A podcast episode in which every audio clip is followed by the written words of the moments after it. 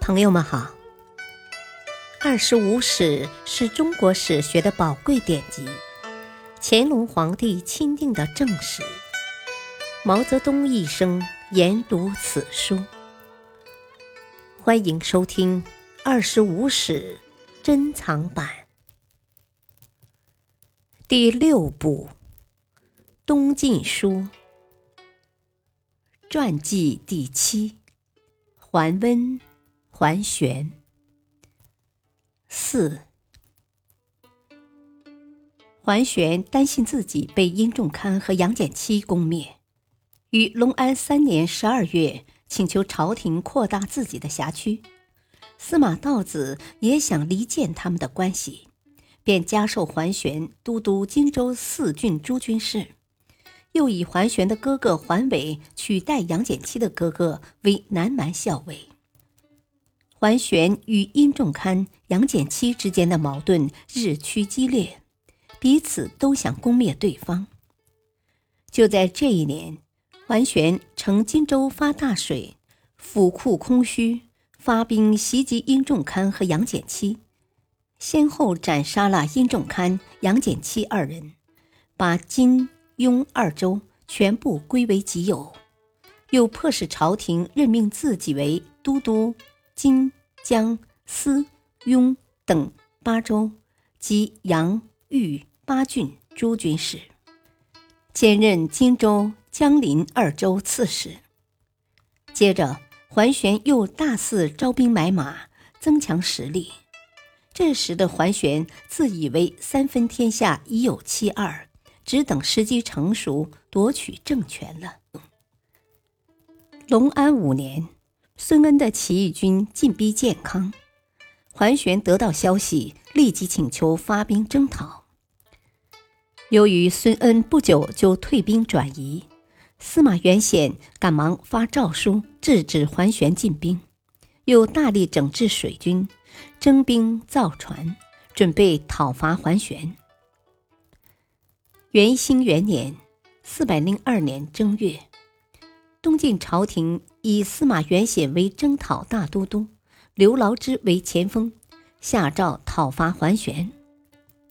桓玄本以为扬州饥荒，加上孙恩尚未消灭，朝廷无暇他顾，得到司马元显征讨的消息，颇感惊慌。部属卞范之建议说：“明公因为声震远近，司马元显乳臭未干。”刘牢之又不得人心，如果大军进逼京城，土崩瓦解之势立刻就会出现，何必让敌人进入我们荆州境内，自取困乏呢？桓玄听计，当即决定举兵东下，直逼建康。司马元显正因桓玄进犯惊慌失措，刘牢之又临阵倒戈。投向了桓玄，形势发生了更加有利于桓玄的变化。桓玄的军队几乎没有遇到什么抵抗，就顺利的进入了建康。司马道子和司马元显父子及大批朝臣也相继被杀。桓玄担任了都督中外诸军事、丞相、录尚书事、扬州牧，同时兼任徐、荆、江。三州刺史，独揽了朝廷军政大权。接着，桓玄又剥夺了刘牢之的兵权，清除了一个潜在的威胁。自从安帝即位以来，东晋祸乱不止，朝廷内外都已经感到厌恶。桓玄初到建康，罢黜奸佞，提拔贤才，颇得人心。但他掌权不久，就政令反复无常，奢豪放纵，大臣间结党营私，朝野深感失望。接着，三吴地区又发生了大饥荒，饿死者难以计数。再加上桓玄大肆杀戮北府兵将领，更是弄得怨恨遍天下。元兴二年。桓玄的哥哥桓伟病死，桓伟是桓玄唯一亲信依赖的人。他一死，桓玄更感到了孤危，他自知已遭到天下人的怨恨，便想加快篡权的步伐。殷仲文、卞范之等人也都怂恿他尽快行动。于是，桓玄假传圣旨，封自己为楚王。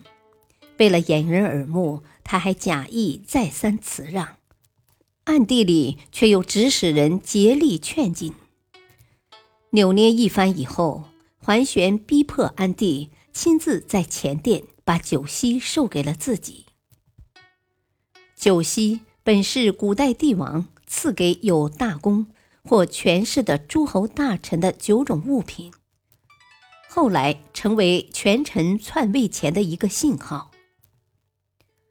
桓温至死都未能实现的愿望，桓玄却很轻松的做到了。桓玄受九锡的消息一经传出，立即引来一片反对。